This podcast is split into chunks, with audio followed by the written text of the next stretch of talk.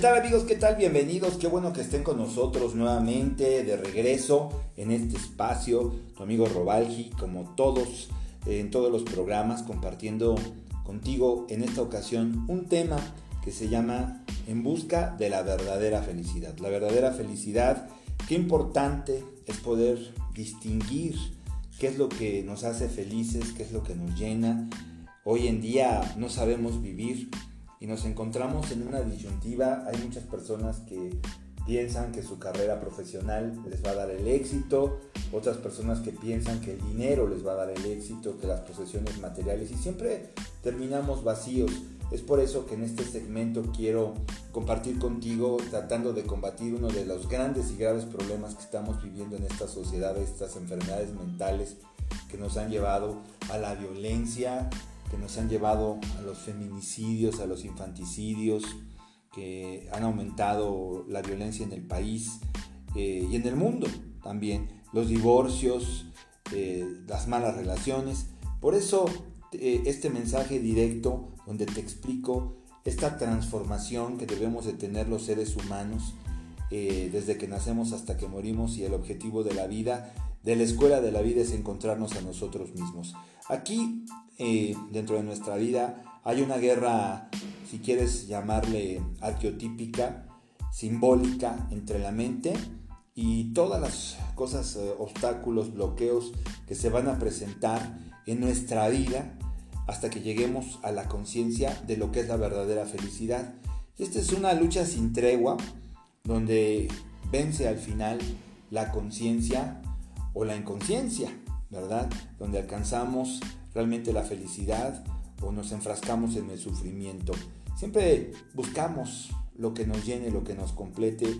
Algunos creen, como te decía hace un momento, que es una carrera, que es un matrimonio, que son, son hijos, bienes materiales, hasta una mascota, ¿verdad? Entonces, esa felicidad que vamos a estar viviendo en forma de batallas, muchas veces nos hace perder la fe, nos hace quedarnos sin fuerzas, y nos dejamos arrastrar por tempestades emocionales, por tempestades mentales realmente que nos llevan a eh, alucinaciones, por las ilusiones que nosotros tenemos, que al final no es lo que nos hace felices.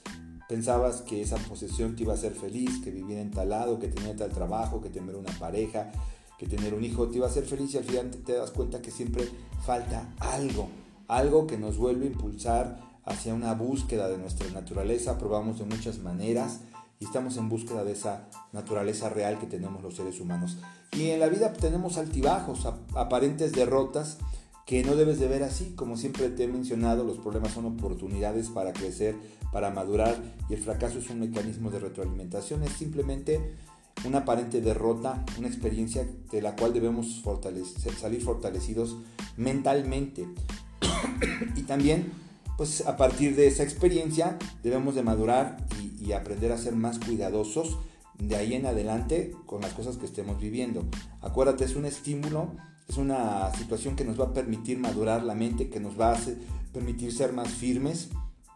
Entonces no tienes por qué estar esperando a sufrir, a tener carencias, malas relaciones, fracasos, enfermedades, para decidirte a evolucionar, a crecer, a madurar, para decidirte a mejorar. Dentro de cada uno de nosotros está esa fuente mm, de la felicidad de la que estamos hablando, de la verdadera felicidad. Y a través de este sistema quiero explicarte claramente algunas de las pautas que tú puedes seguir y que cada quien debe de manejar de acuerdo a su naturaleza, porque no existe una pauta definitiva, una pauta completa. Acuérdate que tenemos que manejarlo de acuerdo a, a nuestras perspectivas. Entonces es un panorama diferente donde vamos a hablar de esto que vivimos todos una lucha constante contra la ilusión, contra el sufrimiento, contra la carencia, contra nuestros temores más grandes, contra la enfermedad y tratando muchas veces de salir de la ignorancia para finalmente despertar a esa verdad que nos hace libres y llegar a la felicidad. Entonces, como te digo, esta es una lucha arqueotípica, simbólica, que cada uno de nosotros tendrá que liberar.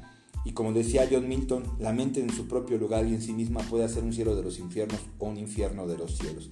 Y al lado de ese infierno que Dante supo eh, describir muy bien, que está representado por nuestros sentimientos negativos, nuestros pensamientos negativos, por el odio, por los apegos, por el miedo al fracaso, a la enfermedad, a la carencia, por el egoísmo.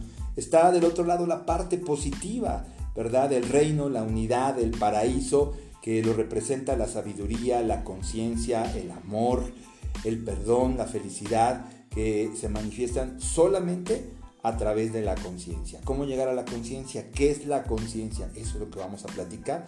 Pero esta guerra es inevitable.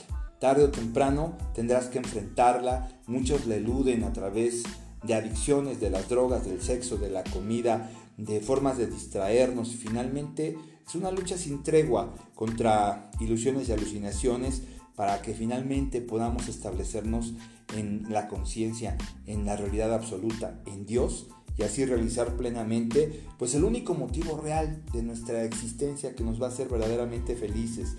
Entonces recuerda en esta lucha contra los apegos de las personas, de las cosas materiales, que normalmente el que se apega, lo hemos dicho, a las personas o a las cosas tarde o temprano se cae. En esta lucha contra los apegos, contra los deseos egoístas, vamos a aprender a cultivar conscientemente nuestros valores espirituales internos, que como el maestro decía, estamos hechos imagen y semejanza de Dios.